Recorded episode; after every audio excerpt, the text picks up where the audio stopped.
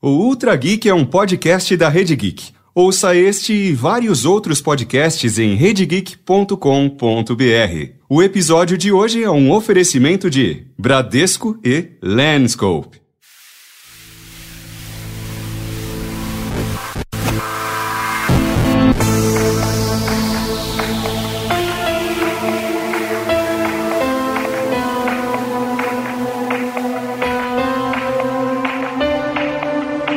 Desde abril de 2016, toda conversa iniciada no WhatsApp apresenta o seguinte comunicado: As mensagens que você enviar para esta conversa e chamadas agora são protegidas com criptografia de ponta a ponta. Em outras palavras, nem terceiros e nem o próprio WhatsApp podem ver e ouvir as mensagens que você envia e recebe pelo aplicativo. Isso porque os dados se transformam em cifras que se tornam ininteligíveis para quem intercepta os diálogos. A não ser que o interceptador tenha acesso sobre o que significa cada código, estamos protegidos. Pelo menos é o que garante o aplicativo. Mas será que estamos realmente seguros? Até que ponto nossos antivírus e nossas redes VPNs protegem nossos dados bancários, nossas fotos, nossa vida guardada virtualmente? Dá medo. A gente sabe. Mas calma, cavalaria, não criemos pânico. Compreender mais sobre criptografia é a chave para encontrar caminhos realmente seguros para proteger nossos dados.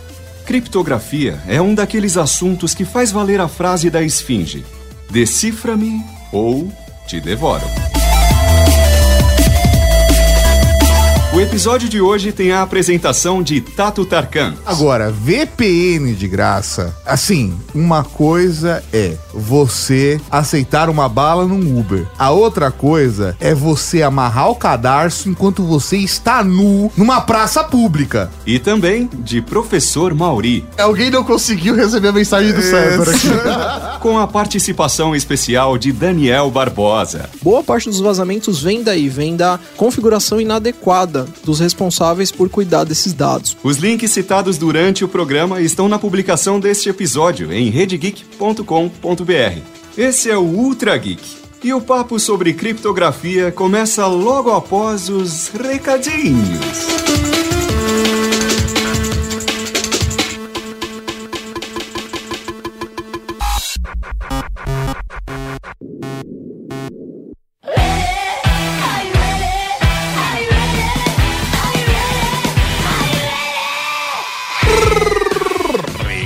Recadinhos, Cavalaria Geek!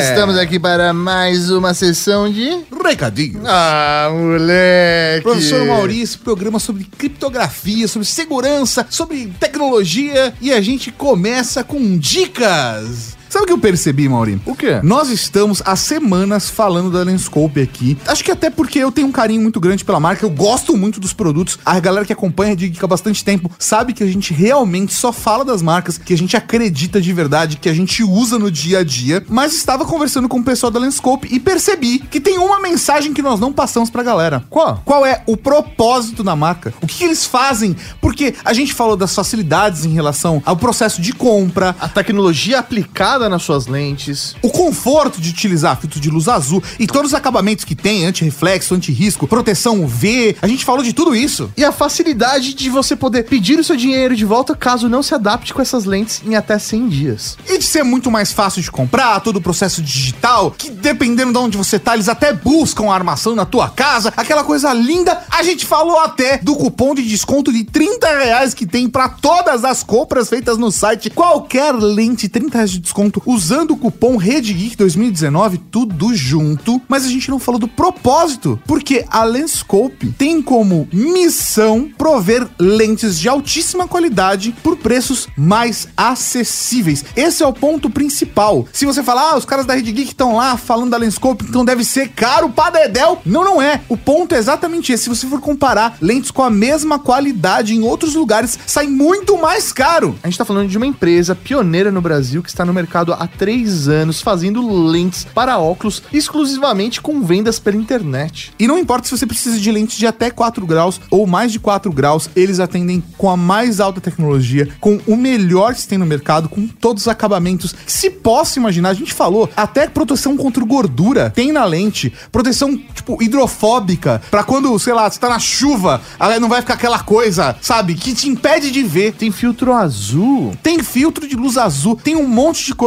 e o preço é o ponto mais importante de permitir, de deixar de um jeito ainda mais acessível e democrático o acesso a um produto de altíssima qualidade e esse é o ponto principal da marca e é o que eu mais gosto nela, porque eu consigo pagar por uma lente que é bem mais da hora. Aí a gente divulgando aqui a Lenscope, a gente tá junto com ela para mudar a forma como as pessoas compram as lentes de grau pros seus óculos. Então, só pra lembrar, se você ficou curioso, mas não sabe ainda se é legal, se não é, não tenha receio, vai lá no site da Lenscope, em lenscope.com.br, se escreve L-E-N-S-C-O-P-E.com.br. Lembrando que você tem 30 reais de desconto usando o cupom RedeGeek 2019 e ainda 100 dias pra avaliar o produto e se você não gostar, você pede seu dinheiro de volta. É isso aí, vai lá no site e garante já o seu. Fiquei sabendo, seu Tatarkan, que você participou de um podcast aí. É verdade, eu quero começar falando da minha participação no Magicando episódio 54. Estou muito feliz, fazia muito tempo que eu queria participar do Magicando, mas eu tava esperando ser convidado. Eles finalmente me convidaram e eu estou lá, Magicando 54, onde falei sobre tarô e carteados diferenciados, aplicações mágicas,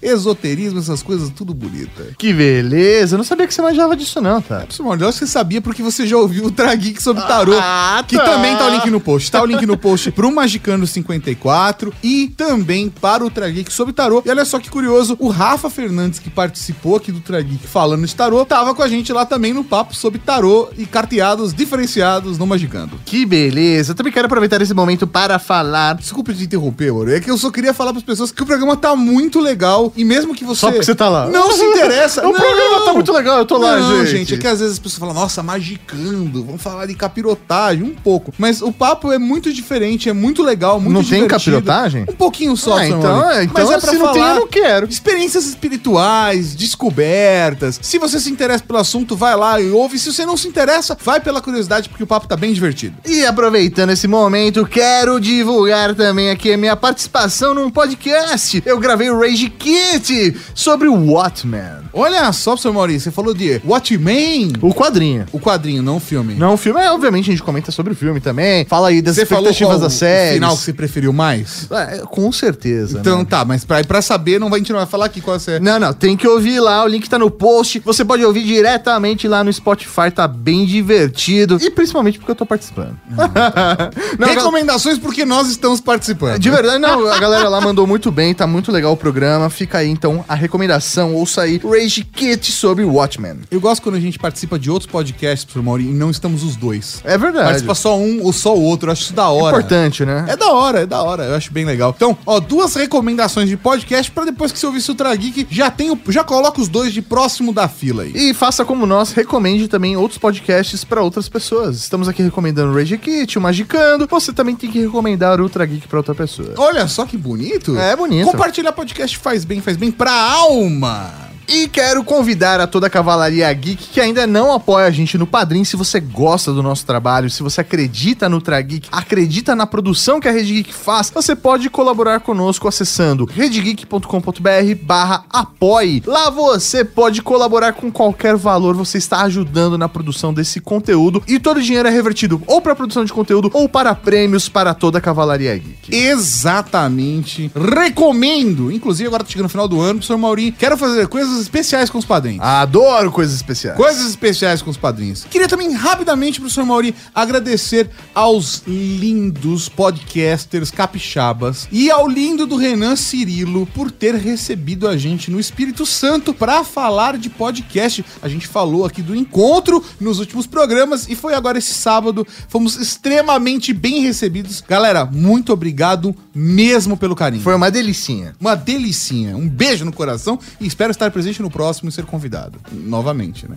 Porque dessa vez você foi de penetra, é, É, isso? vez eu eu fui- invadi. É, Eu fui, de- eu fui convidado nas primeiras duas edições, essa eu fui de penetra.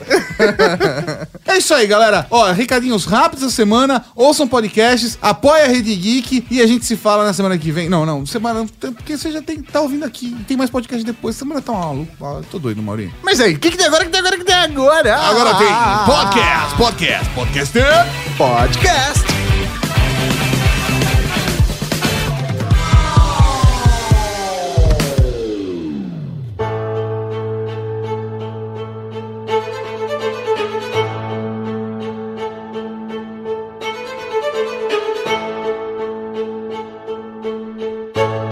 No século XIV, a rainha Maria Stuart da Escócia seguia lépida e faceira com seus planos de conspiração contra a coroa inglesa. Era mensagem criptografada para cá e para lá. Até que suas mensagens foram decifradas e seu plano de matar sua prima Elizabeth I foi revelado. Stuart não teve chance. Foi decapitada aos 44 anos de idade. Na Segunda Guerra Mundial, os alemães estavam convictos que as combinações geradas pela Enigma jamais seriam quebradas. A máquina de codificação para a troca de mensagens estratégicas parecia invencível. Mas os nazistas não contavam com a genialidade de Alan Turing. O inglês e sua equipe criaram outra máquina que decifrou a Enigma. Os aliados, ou seja, Estados Unidos, Reino Unido e União Soviética, logo venceram a guerra. Decifrar a Enigma encurtou o conflito em dois anos, salvando mais de 14 milhões de vidas. A criptografia e sua decodificação mudaram o rumo da história da humanidade algumas vezes. E não há dúvidas, elas vão continuar mudando.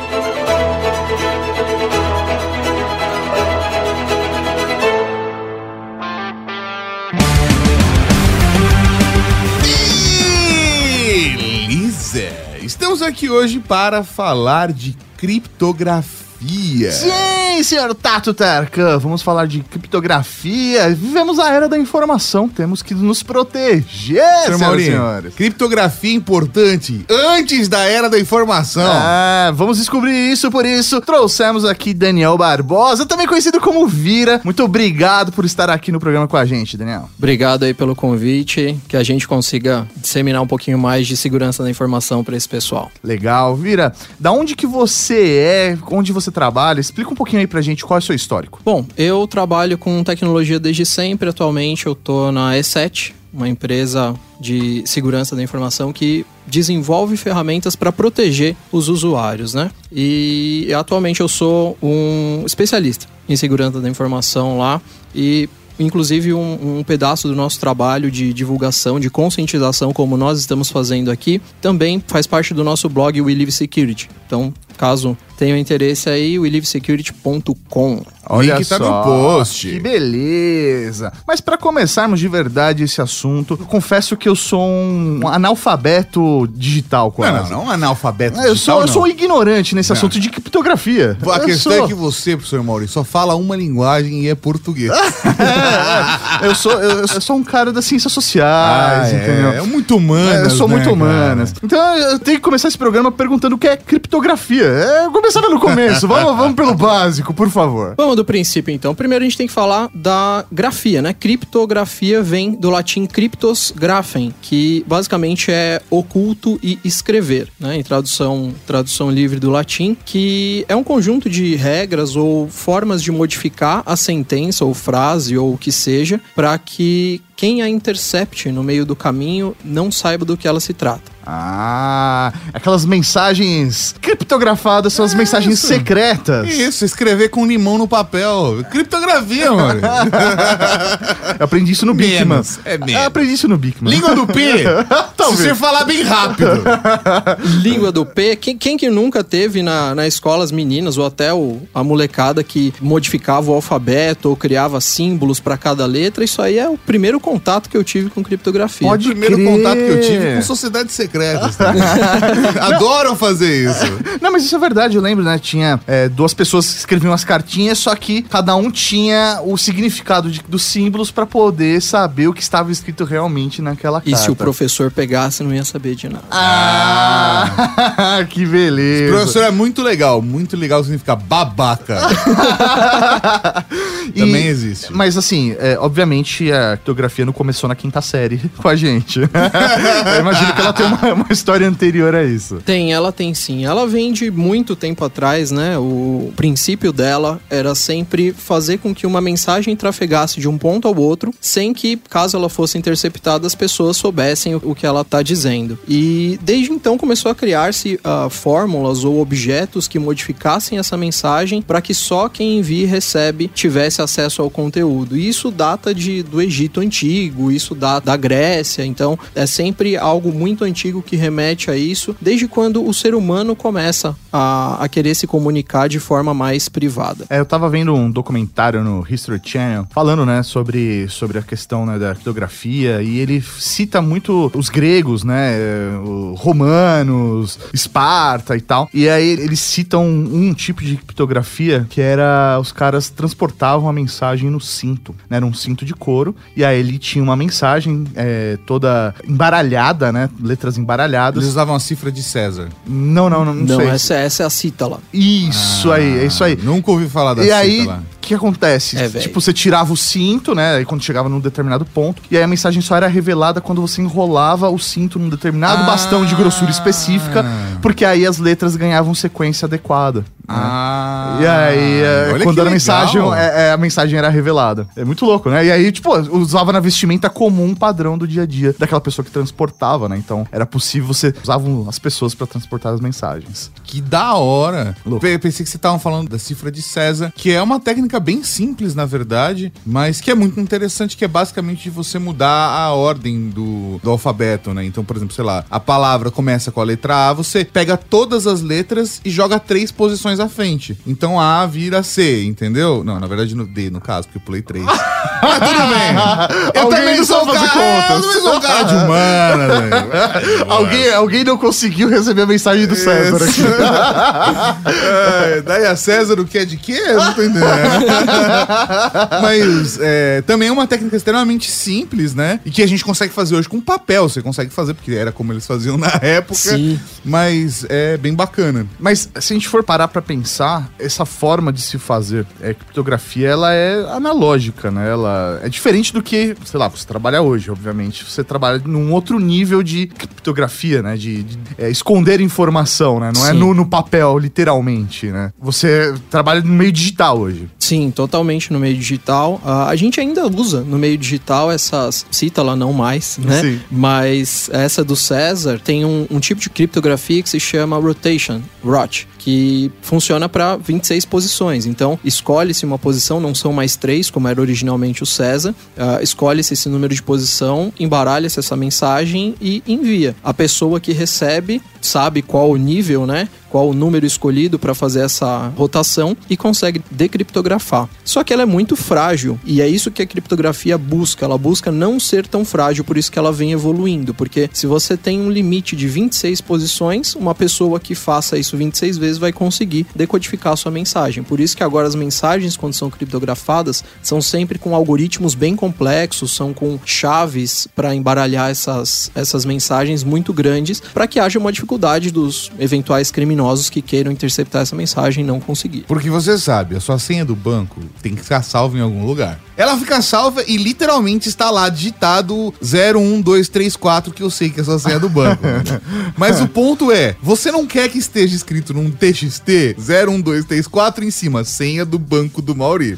É muito melhor que pelo menos use, é, que se use A data cifra- de aniversário. Pela, não, que pelo menos se use a cifra de César pra não ficar 01234. Entendi, entendi. Entendi, entendi. Você entendeu a parada? É. A ideia é que os dados acabam ficando armazenados nos bancos de dados, mas que algumas informações mais confidenciais, ou às vezes todo o banco de dados, está encriptografado para que qualquer pessoa que vai acessar isso não vai ter acesso se não tiver a chave. Não, perfeito. Mas, é, na sua opinião, Daniel, qual foi a, a primeira máquina efetivamente trouxe uma criptografia relevante para essas mensagens? Você tem alguma nesse histórico que você possa compartilhar com a gente? Tenho. Um dos primeiros métodos mais evoluídos de, de criptografia foram que os alemães usaram na Segunda Guerra, que foi o Enigma, que ele tinha uma série de rotores, fazia similar ao que o, a cifra de César fazia, só que de forma mais complexa. Então ele tinha três rotores com várias posições de modificação para as letras e ele embaralhava baseado numa tabela que eles recebiam semanalmente ou diariamente, agora eu não, não me lembro. E essa mensagem só poderia ser decodificada naquele dia que ela foi recebida, baseado nessa mesma tabela. Então, esse enigma desenvolvido pelos alemães foi um dos primeiros uh, precursores aí da, da criptografia que nós conhecemos hoje. E é bem aquele que a gente vê no filme do Alan Turing, que tem o do Cumberbatch lá. É, o Sherlock faz Isso, o Alan Turing. Isso, exatamente. Jogo da imitação, fantástico. Não, é muito louco porque é, até no filme mesmo a gente vê, né, o,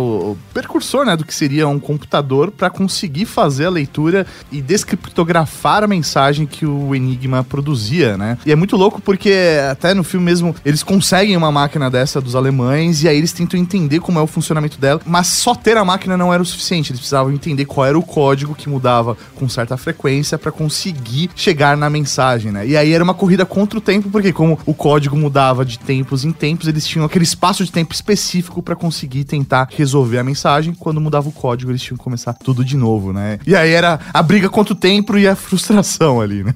E eles passaram a conseguir isso porque os alemães relaxaram. Eles deixaram de usar aquela tabela que eles recebiam uma para cada dia e começaram a usar coisas mais padrão. Por isso que eles conseguiram eventualmente quebrar isso aí. Relaxou-se no, no processo. Olha só, Ainda né? bem, né?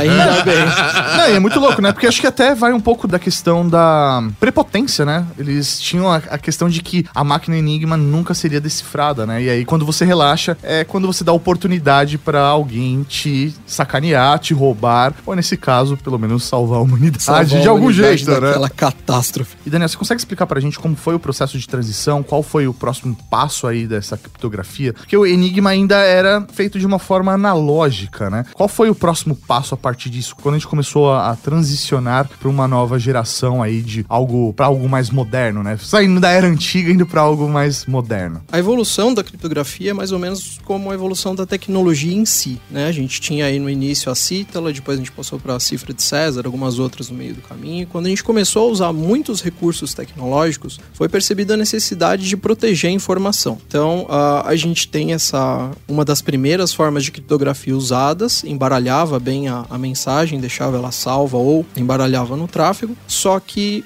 descobriu-se em estudos posteriores de que ela seria muito facilmente quebrada, que foi a criptografia DES, né? DES. E depois de, de conseguir se quebrar isso aí, começou a, a, a pensar-se em como evoluir essa característica tecnológica para que ficasse mais complexo a interceptação. E é, e é como eu disse, é da mesma forma que a tecnologia evolui. Você tem o processo de criptografia, ele é perfeito para aquele momento, até que alguém o quebre, pensa-se num algoritmo novo, no caso do DES ele virou o Triple DES, que fez com que a, a mesma cifra fosse aplicada três vezes na mesma mensagem, deixou ele mais complexo, funcionou por um tempo, e assim ele foi evoluindo até o que nós temos hoje de algoritmos de criptografia de 1024 bits. Mas o início dessa transição foi a aplicação do, dos algoritmos antigos transformados nesse 10 e a evolução dele foi, foi conforme os, os criminosos ou os estudiosos de criptografia conseguiram derrotar esse, esses algoritmos. E com os computadores acaba ficando mais, mais fácil da gente criptografar as coisas também, né? A gente criar algoritmos mais complexos e criar lógicas mais complexas, porque o computador que calcula pra gente, não precisa ficar ninguém com um papelzinho na mão, né? É sempre bem mais rápido com o computador e quanto mais processadores ele tiver, ou gráficos ou, ou internos mesmo,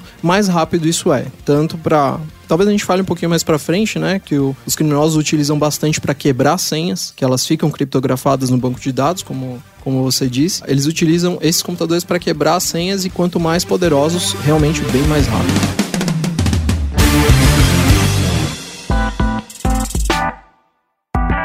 É, exclua os aplicativos que não está usando.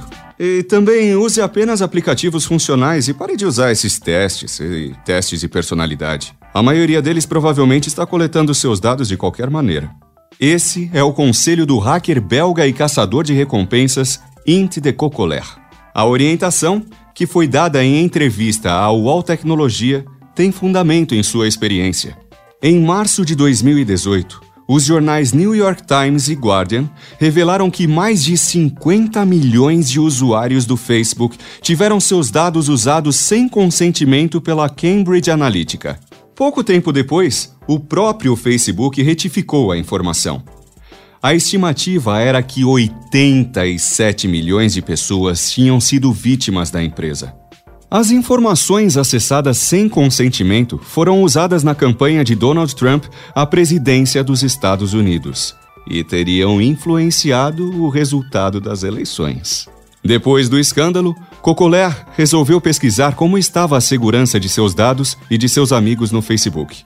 Anotou apps que os amigos usavam e resolveu fazer o quiz do Se eu fosse uma princesa da Disney.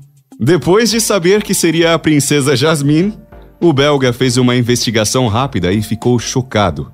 Por conta do quiz, seus dados estavam acessíveis para qualquer terceiro que solicitasse acesso no site que produziu o joguinho.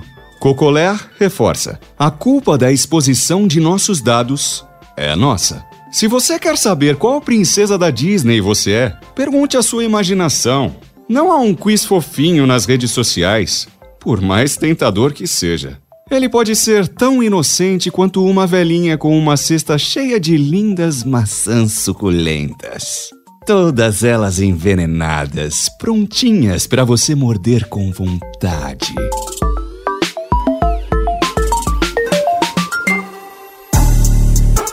Daniel, hoje você trabalha numa empresa que ela é especificamente focada em, em segurança da informação, é isso? É isso mesmo. Então as empresas hoje prestam esse serviço porque é algo tão valioso, tão específico. É dificilmente alguém tem uma, um funcionário interno hoje dentro de uma empresa para cuidar disso, ou não? É, o ideal é terceirizar realmente. Como funciona essa transição aí de trabalho, né, entre as grandes empresas e as empresas de segurança? Você pode falar pra Você gente? tem o segurança ficar na porta com um cacetete pra proteger a entrada física e você tem a galera de segurança digital, que é outra porta que tá normalmente essa é a porta que tá aberta.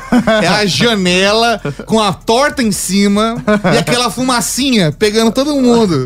Venha! Infelizmente o Tato tá certo. As empresas ainda não. já estão se dando cada vez mais conta da necessidade de segurança da informação no, nos seus ambientes. Ah, antes tinha-se muito segurança patrimonial, que é o que o Tato falou de ter alguém impedindo que se chegue em determinado ponto, que se acesse os funcionários, e tem se deixado de forma muito aberta o ambiente digital. Mas isso tem mudado com a LGPD, que vai chegar em agosto de 2020. Né?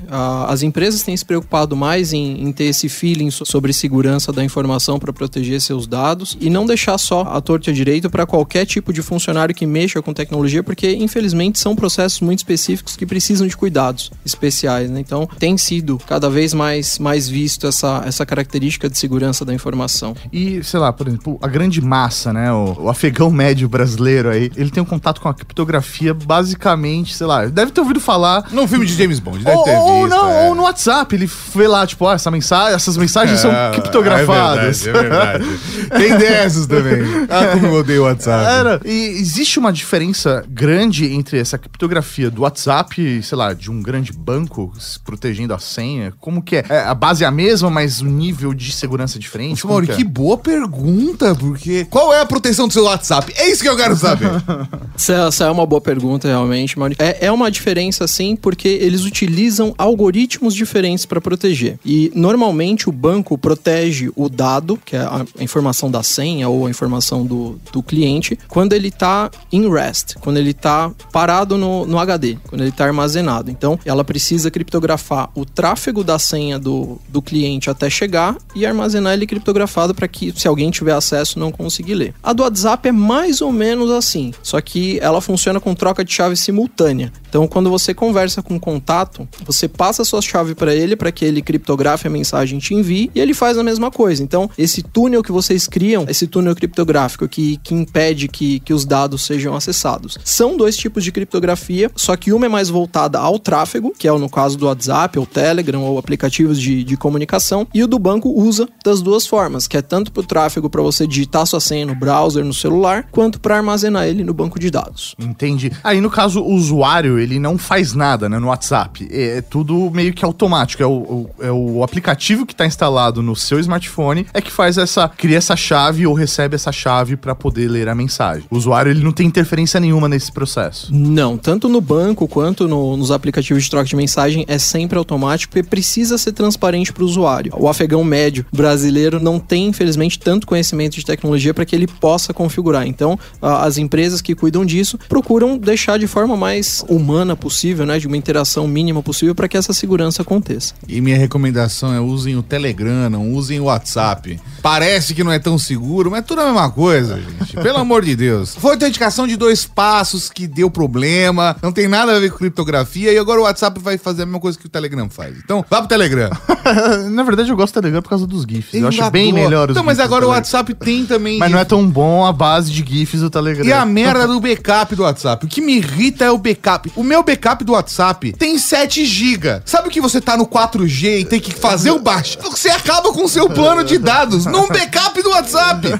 Por quê? Porque não é capaz. Sai, saia dos grupos. saia dos grupos. Não, Maurício, eu sei, eu gostaria, gostaria. Mas as pessoas se sentem ofendidas. Eu não vou receber sacanagem. Ah, tá Entendeu? Ah, que beleza. Professor Maurício, você sabe. Não vou nem comentar, tá? Não vou nem comentar.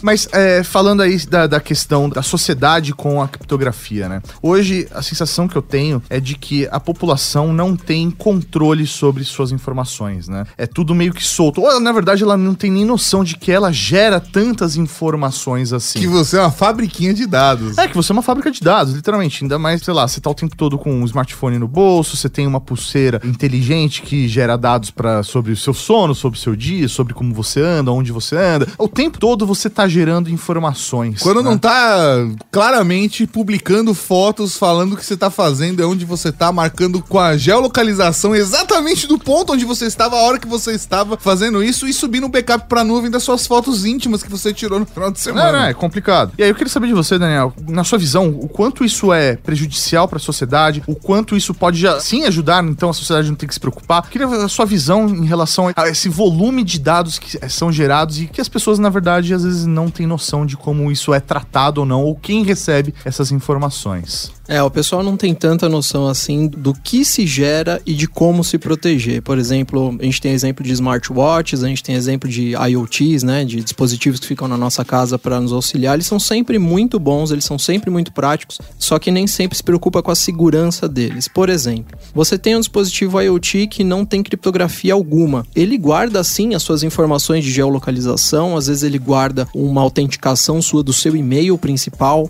ou uma autenticação da sua rede Wi-Fi e ainda não são tão protegidos a ponto de evitar que pessoas mal intencionadas consigam obter essas informações dele. Então, se tiver alguém na sua rede mal intencionado, seja um amigo, seja algum criminoso, Amigos também às vezes são mal intencionados, tá? Vale a gente dar essa dica. Dica Tem pra gente vida. que tá igual um vezes. filhote de labrador, sabe? Todo mundo é amigo, quer brincar, passa a bola pra mim.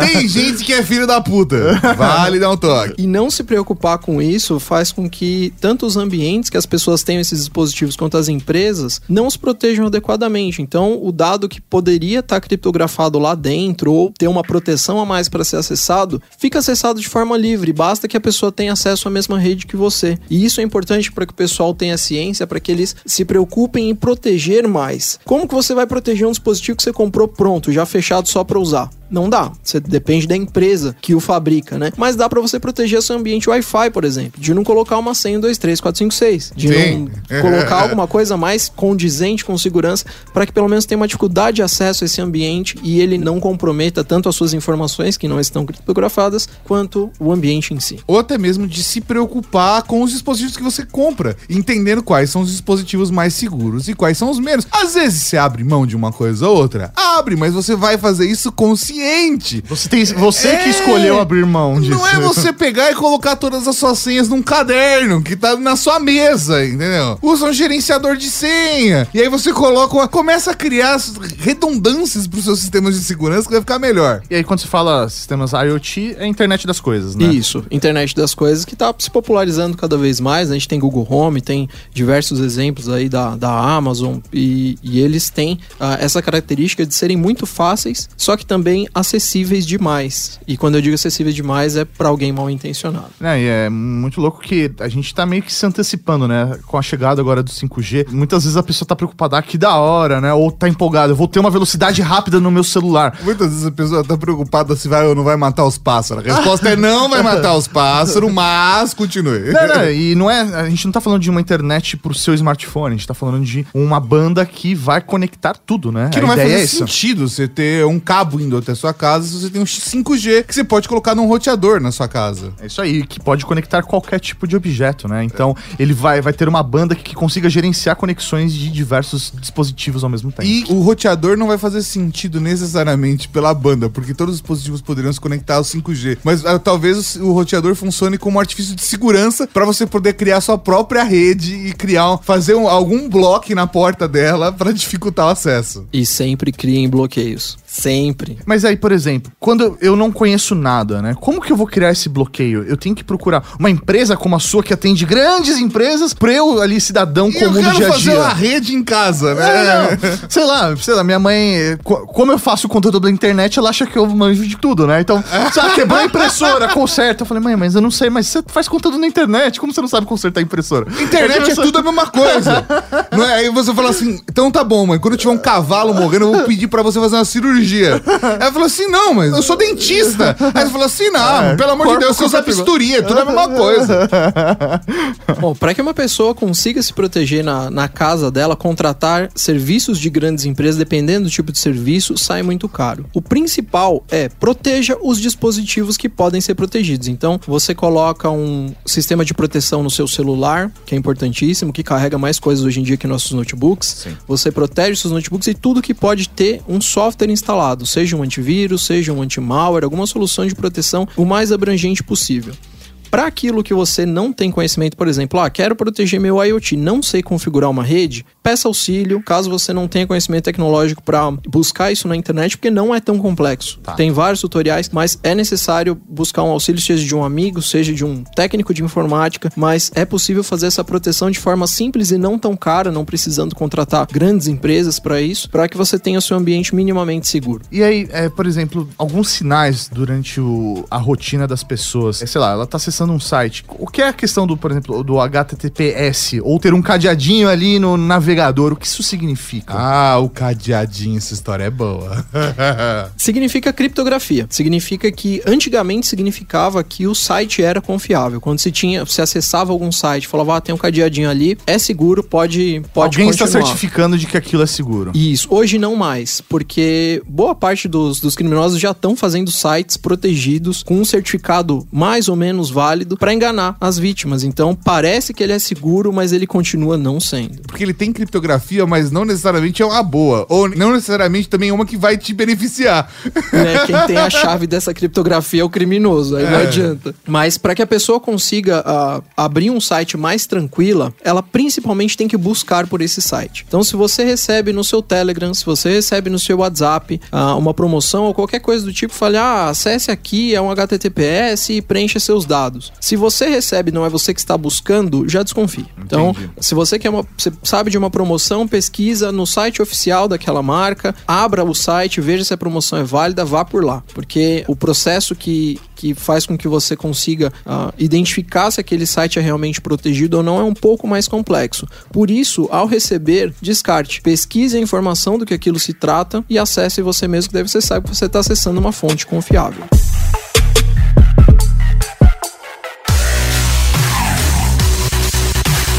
Em janeiro de 2018, o Ministério Público constatou que uma falha de segurança no banco de dados da Netshoes vazou dados pessoais de 2 milhões de clientes. Nome, CPF, e-mail, histórico de compras, dados de servidores da Presidência, da Polícia Federal, do Supremo Tribunal Federal, tudo acessível. As investigações mostraram que informações sobre cartão de crédito e senhas dos clientes não foram reveladas. Ainda assim, segundo o Ministério Público, os dados deixaram as pessoas vulneráveis a diversos tipos de fraudes. Em acordo firmado em fevereiro de 2019, a Netshoes se comprometeu a pagar 500 mil reais por danos morais ao Fundo de Defesa dos Direitos Difusos do Ministério da Justiça. Apesar de não haver menção de indenização individual aos clientes lesados, o termo de compromisso da Justiça determinou que a Netshoes adote medidas de proteção mais seguras e faça campanha de conscientização para ensinar seus clientes a proteger seus dados pessoais. A Netshoes cumpriu o prometido. No seu site, um guia de segurança digital apresenta os detalhes do ocorrido e orienta seus clientes sobre como fazer suas compras online protegendo seus dados. Gente tá falando, né, muito do usuário final, né? Apesar de você atender é, grandes empresas e tudo mais, mas a gente pensa muito no, no usuário do cotidiano ali, né? E eu sou, física. Eu, eu sou Eu- esse cara, eu É. sou esse cara. Esse cara sou eu. Esse cara sou eu. Somos todos. E, e, e aí, eu faz muitos anos que eu optei por utilizar Mac, né? É o sistema operacional da Apple para computador é o meu predileto hoje e me sinto muito confortável. E desde que eu migrei, né, do Windows, né, do PC para o Mac, eu deixei de usar antivírus, porque eu também adotei um estilo de vida onde eu só acesso sites que eu escolhi acessar, eu não baixo arquivos Que não sejam de loja De ou de loja. empresa específica que a gente conhece. Ou pirataria. Então, assim, eu tenho um controle sobre tudo aquilo que eu quero acessar e tento fazer tudo dentro das regras, garantindo até a procedência daquilo que eu estou usando dentro da minha máquina. Esse pensamento, ele já me traz segurança. Tem mais uma coisa que você faz que você não avisou. Que você usa VPN. Aí, o, beleza. o seu Note tá sempre com o VPN ligado, ou é mentira? Não, eu tenho conexão no, no- do VPN justamente porque, é, sei lá, ainda. Mas isso é uma, uma- foi uma decisão recente do- dentro aqui Cara, da, da, da não, nossa velho. A gente já tá há dois anos. Não, isso é recente, considerando que eu uso Mac há, Ah, há 10. sim, sim, tá, isso é uma tá. decisão recente, isso que eu quero dizer. Esse meu pensamento, ele é válido ou não? Mesmo assim, eu preciso de um antivírus? Como que é isso? Pode dar sua opinião? É muito válido. Quando você tem ciência do que você está acessando, quando você sabe o que você baixa, quando você só navega por onde você escolhe, isso é muito seguro, é um comportamento muito seguro. É a parte que a gente busca de conscientização para todos os afegãos. Mas é importante também você saber que, às vezes, você compartilha a sua internet, às vezes de forma ah, voluntária, né? Um amigo seu tá na sua casa e às vezes ele tá infectado. Você ter o seu acesso de forma adequada é muito bom, mas se você tem qualquer coisa no seu ambiente, na sua rede, seja da cafeteria, seja da sua casa, porque o seu amigo conectou, que tá comprometida, que tem um vírus, que tem um malware, ela pode sim comprometer o seu computador. Porque como funciona? Ah, um computador infectado ou um celular infectado, dependendo do tipo de, de ameaça que tem dentro dele, ele fica procurando novos alvos. E se você tem o seu computador desprotegido, quando esse dispositivo busca o seu computador e ele encontra uma porta de entrada, se você não tem nada que te proteja, ele vai conseguir se instalar no seu computador também e vai fazer a mesma coisa para todos os outros dispositivos que estão na sua rede Então- ou nas redes que você participar. Mesmo que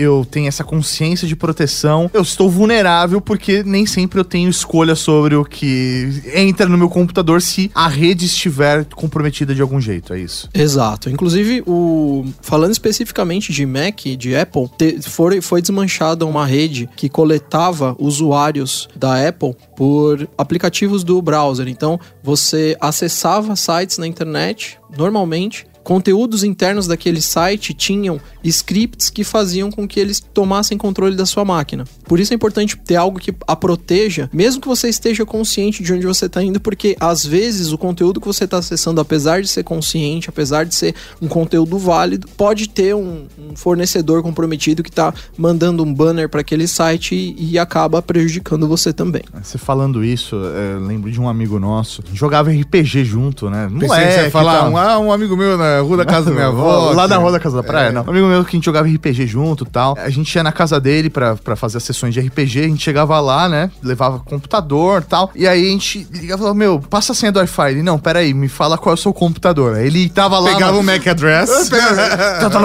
digitava uma, uma linha de comando pra falar, pronto, agora você tá conectado. Ele não só usava o Linux, mas usava também na, na linha de código. Ia no código lá e tinha que fazer tudo digitando.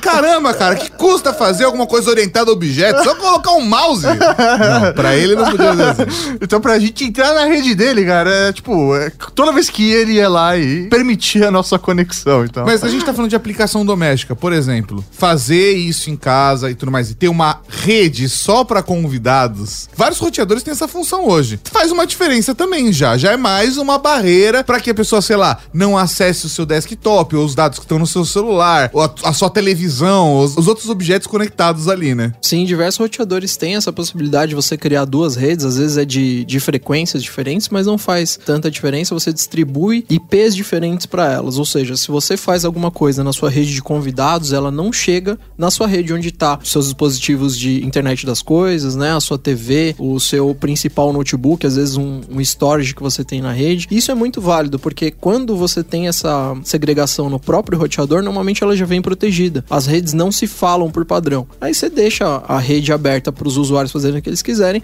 você fica mais tranquilo com os seus dispositivos na sua casa. Agora, jogando uma real pra você, ainda vai lá e dá uma bloqueada. Fala assim: ah, os meus amigos só podem acessar 10 mega. O resto é meu. Isso é uma dica boa. Fazer um controlezinho de banda. É, não, porque chega a pessoa lá, você fazendo um negócio extremamente importante na sua casa, subindo um backup, e o cara lá, sei lá, baixando pornografia no banheiro. né? Poxa, 10 mega, 10 mega dá pra navegar de boa. Tá bom. ver tá vídeo controlado. No YouTube.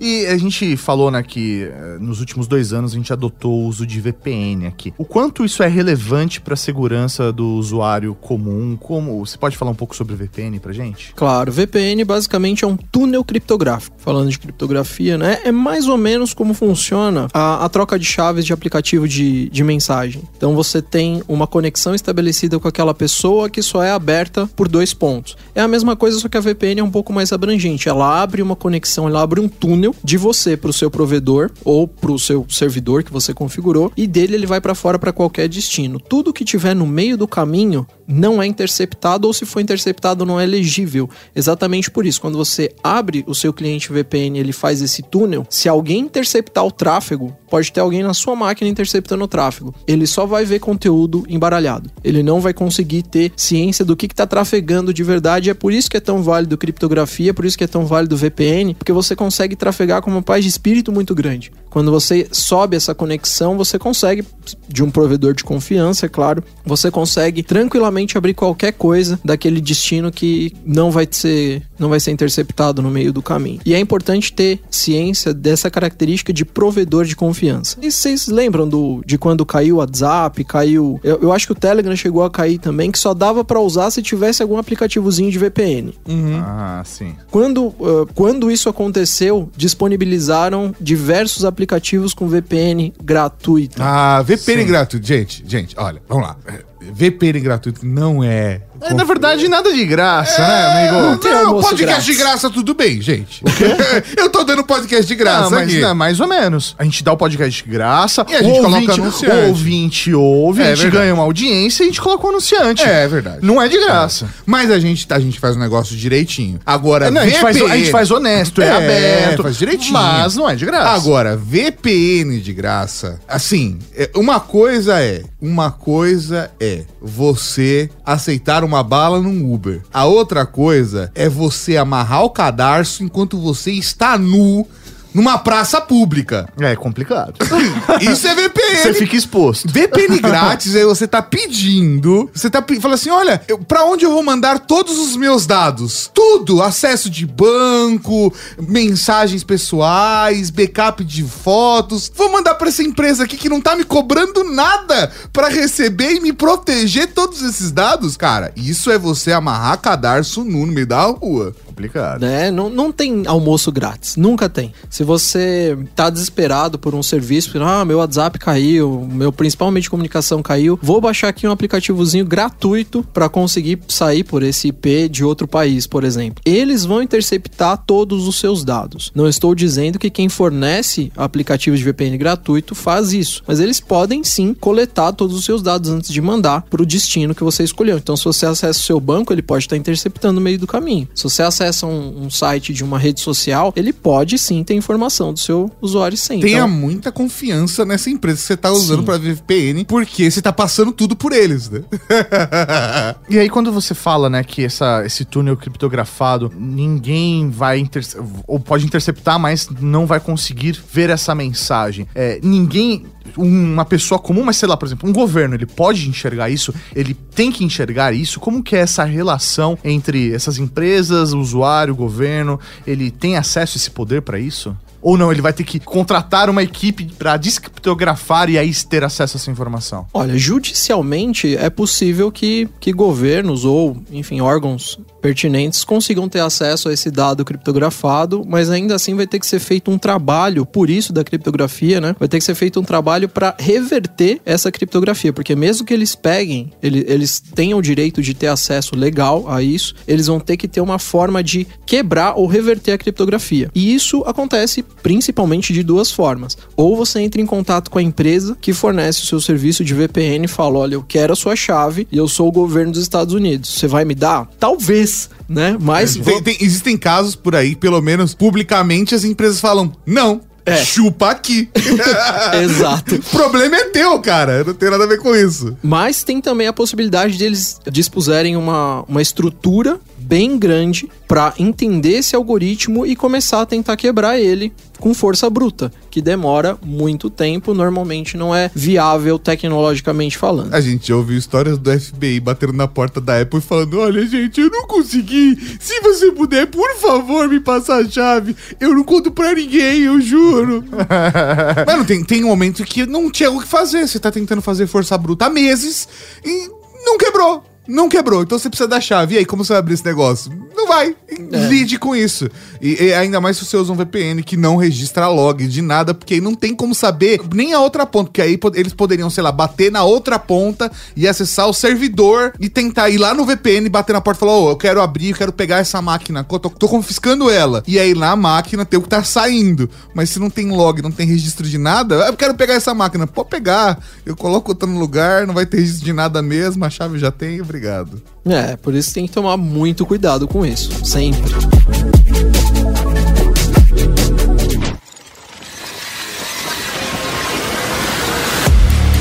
Imagine um país inteiro com os dados pessoais de sua população divulgados na internet. Parece impossível, né? Mas foi exatamente o que aconteceu com o Equador. No começo de setembro de 2019, a empresa israelense VPN Mentor encontrou em um servidor hospedado na nuvem um banco de dados com informações de 20 milhões de equatorianos. O país tem uma população estimada em 17 milhões de habitantes. Ou seja, não sobrou ninguém. Até os dados de estrangeiros estavam acessíveis, Julian Assange entre eles. O fundador do Wikileaks, que se refugiou na Embaixada do Equador em Londres por sete anos, também está na imensa lista de pessoas com informações pessoais vazadas. Facilmente acessível, o banco de dados encontrado traz 18 gigas com nomes, endereços residenciais, telefones e até informações sobre propriedades e veículos registrados pelos habitantes do Equador. A responsabilidade pelo vazamento caiu sobre Nova Strat, uma consultoria equatoriana de análise de dados, marketing estratégico e desenvolvimento de softwares que tem seu servidor hospedado em Miami. William Roberto G., gerente-geral da Nova Strat, foi preso no dia 16 de setembro. O vazamento de dados do Equador já é indicado como o mais grave da história.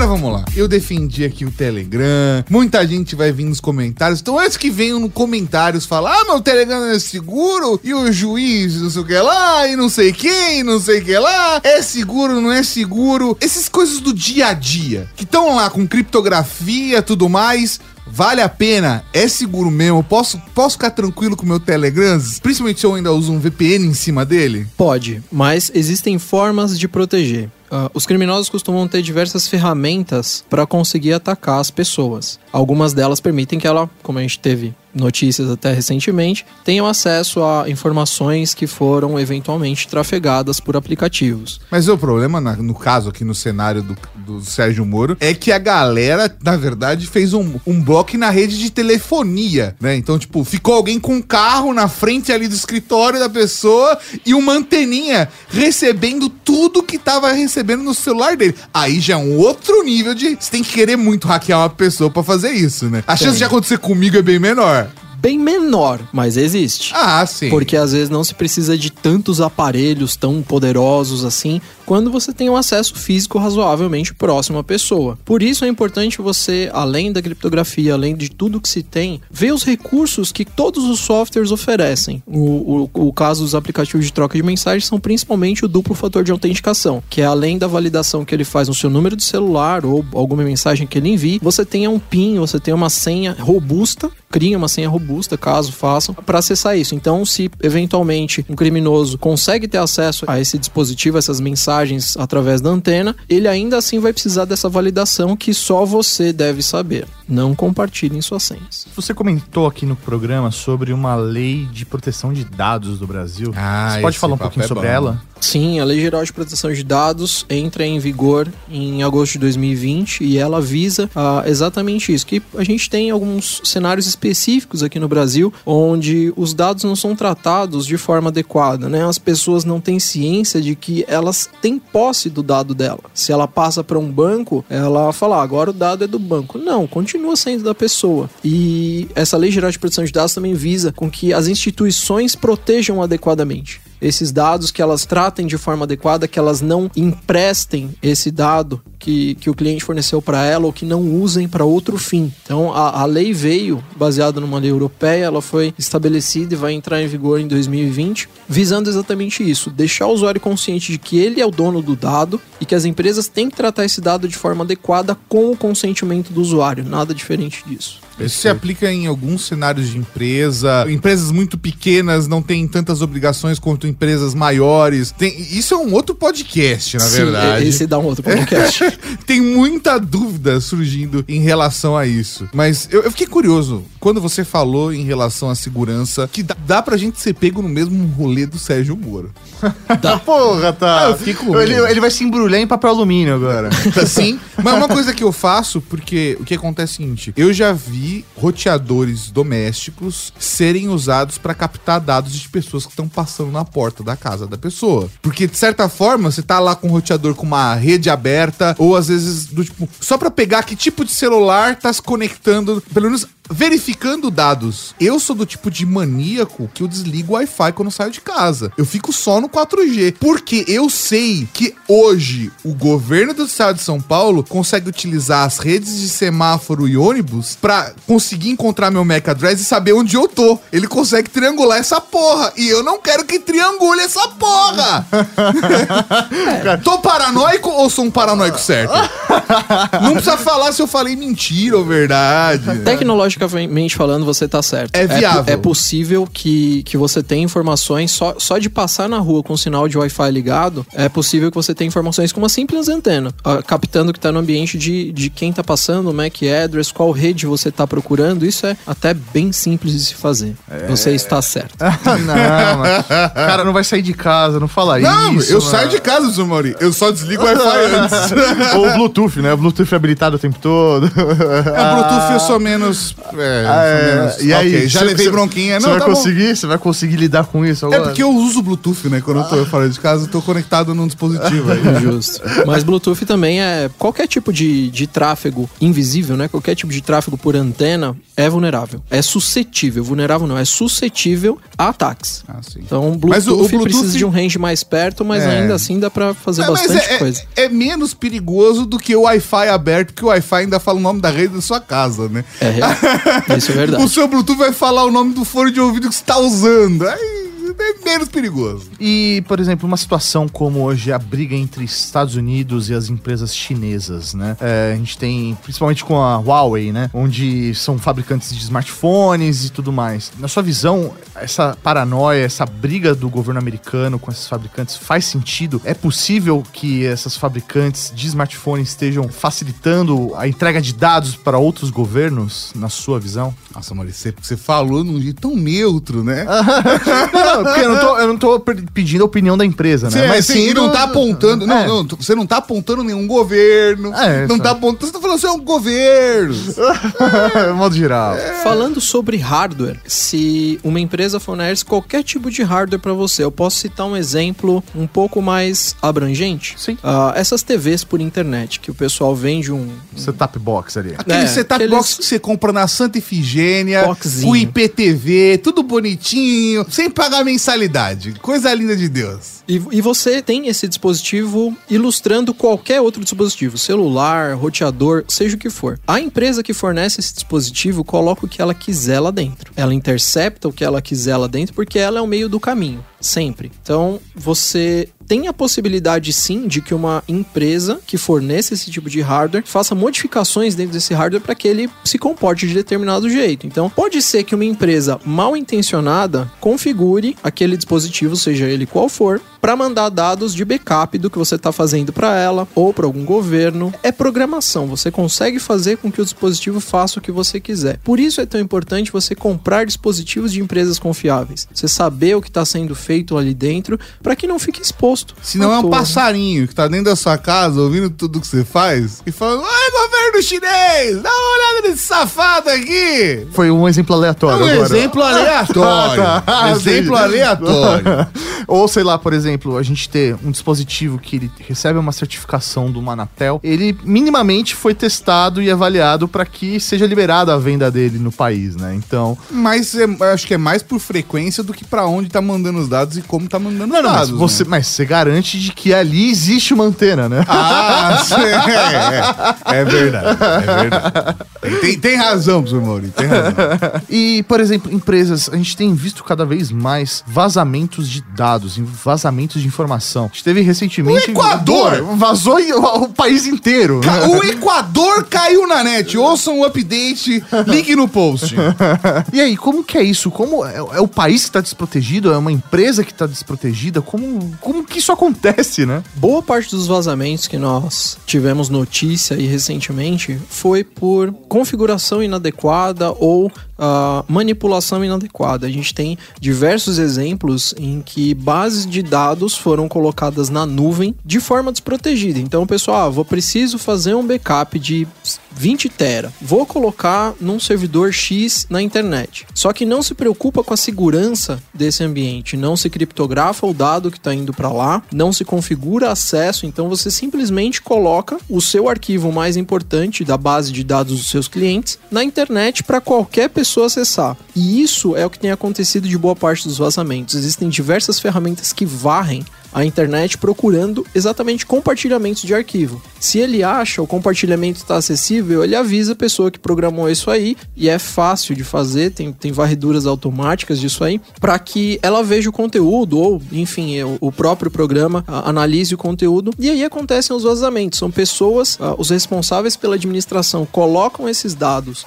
na internet, não o protegem, não, não protegem por senha, não criptografam, não fazem nada e deixam ele lá até que eles precisem ser usados. E isso é errado. Boa parte dos vazamentos vem daí, vem da configuração inadequada dos responsáveis por cuidar desses dados. Principalmente é isso. Mas Também não tem vários casos de empresas ou instituições que utilizam sistemas muito antigos e fazer a atualização para um sistema novo é custoso. Então, às vezes, a pessoa, sei lá, tá usando um, sei lá, um banco de dados no Excel, sabe? Tá fazendo ASCII, algo do gênero. Não, não, não atualizou o sistema, não atualizou segurança, não atualizou criptografia, tá usando Windows 95. Eu já vi muita empresa por aí usando Windows XP hoje para sistema de automação ou de contato, de você fazer escolha de produto que vai ser trazido para você com touch, galera usando tudo aberto, né? Então, isso também não pode ser um problema? Com certeza. Quando você tem sistemas desatualizados, eles. ah, o que, que as empresas fazem quando lançam novas versões, seja de Windows, seja de produtos? Elas entendem que aquela tecnologia já não está mais adequada, ela precisa de melhorias e às vezes não dá para aplicar naquilo, você precisa de algo novo e elas lançam. Quando você continua usando esses softwares antigos, você continua vulnerável àqueles antigos problemas. Por exemplo, o Windows XP tinha muitas características que permitiam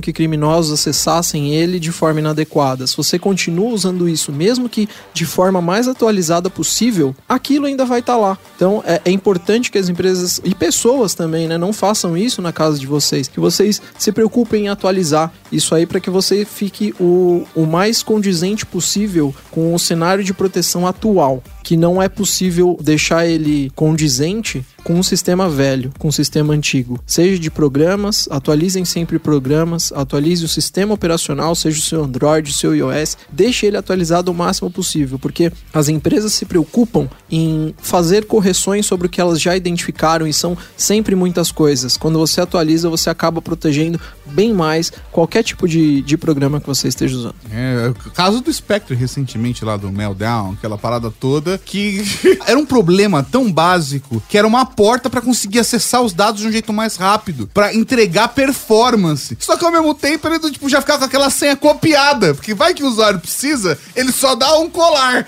Tipo, o problema tava na maneira como todos os computadores funcionavam. Então, atualizar é muito importante. No cenário final, é importante você ter uma máquina e todos os seus dispositivos sempre atualizados, tudo rodando com antivírus, passando por um VPN, numa rede com senha segura. E ter uma educação tecnológica, né? Muito bom. Educação é tudo também. Você pode ter diversos aparatos tecnológicos, isso é essencial. Como a gente falou aqui, você precisa ter algo que te proteja sempre, um antivírus, um anti-malware, você precisa estar atualizado, mas a conscientização das pessoas é, é assim a peça-chave, porque nada impede de que você tenha tudo isso, só que alguém consiga eventualmente criar, porque não existe nada 100% seguro. Nem nós da E7, nem nenhum fabricante, nem nenhum fabricante que faça de forma gratuita. Nem não. nada na vida, nenhum Nada na relacionamento, nada é 100% seguro. Nada. Viver não é seguro, aceite. E, e quando você tem isso, você pode ter sim algo que comprometa o seu ambiente, comprometa o seu celular. E cabe aí a conscientização. Se você fala, bom, eu tenho todos esses tipos de proteção, mas eu também sou consciente, eu acabei de receber um arquivo de um grupo X. Eu vou abrir ele? Não, não abro o arquivo. Evite ah, abrir conteúdos que você não tem ciência. Mas é claro, se o amigo te mandou um, um arquivo, a, a chance da gente abrir, de qualquer pessoa abrir, é muito grande. Ah, não, se tiver escrito as fotos da festa ficaram ótimas, você já fica atento, né? XZ. As fotos da festa, ponta XZ. Mas esses arquivos muito recentes, desenvolvidos para afetar grandes empresas, também chegam para os usuários finais, né? também chegam para as pessoas. É, é importante que elas tenham essa consciência, porque daí elas não abrem esse arquivo. E essa conscientização é exatamente isso: é fazer com que você ligue seu alerta falando: hum, isso aqui eu não vou abrir porque tá suando meio estranho. Vou, vou esperar um pouquinho. E a criptografia, ela, é, obviamente, a gente está pensando num cenário onde a gente está usando ela ao nosso favor, né, para o nosso benefício. Mas quem tiver mal intencionado pode usar a mesma tecnologia de criptografia para prejudicar você, né? Então, os sequestros de máquinas nada mais é do que você criptografar os dados e só. Só quem- eu tenho a chave. Pague-me 5 mil dólares que eu libero essa máquina. É isso aí, né? É, sempre assim, ó. As, as ameaças costumam ser exatamente aquilo que se usa pro bem, só que alguém foi lá e sacaneou. Então, o ransomware, é exatamente isso que sequestra a máquina, é uma solução de criptografia. Só que quem tem a chave é um cara sacana que te mandou um arquivo malicioso. E aí, depois que ele termina de criptografar, ele fala: Olha, tá aqui, eu quero 5 mil dólares. Se você não me pagar, você não vai ter mais as fotos do seu casamento, você não vai ter mais as fotos ou da sua empresa, do seu data center. E aí você fica na mão dos caras. E, como dica pessoal, tanto o E7 quanto o Daniel, quanto Vira, não paguem o resgate. Isso incentiva muito a galera a continuar fazendo os crimes, independente se seja só ransomware, mas não, não ceda a isso. Mesmo que você esteja desesperado atrás dos seus arquivos, evite pagar o resgate, porque incentiva ele não só a continuar com esse tipo de campanha, como a também eventualmente fazer uma reinfecção em você mesmo, já que você se mostrou vulnerável, por que não? Vou continuar cobrando da mesma pessoa, ele tá pagando. E por favor, faça um backup. Porque falar, ah, peguei a sua máquina. Tudo bem, eu venho ali, seguro, pá, carrego. Você faz um comandinho, abre, formata a máquina, começa de novo, tá zerado, garoto. Porque você tem backup, você tá garantido. Você tem backup, fala assim, eu tenho todos os seus dados. Tá, tá bom, que pena que você criptografou todos os meus dados. Eu não posso fazer nada. Agora eu vou só reformatar aqui e tocar minha vida. Muito obrigado. É isso aí.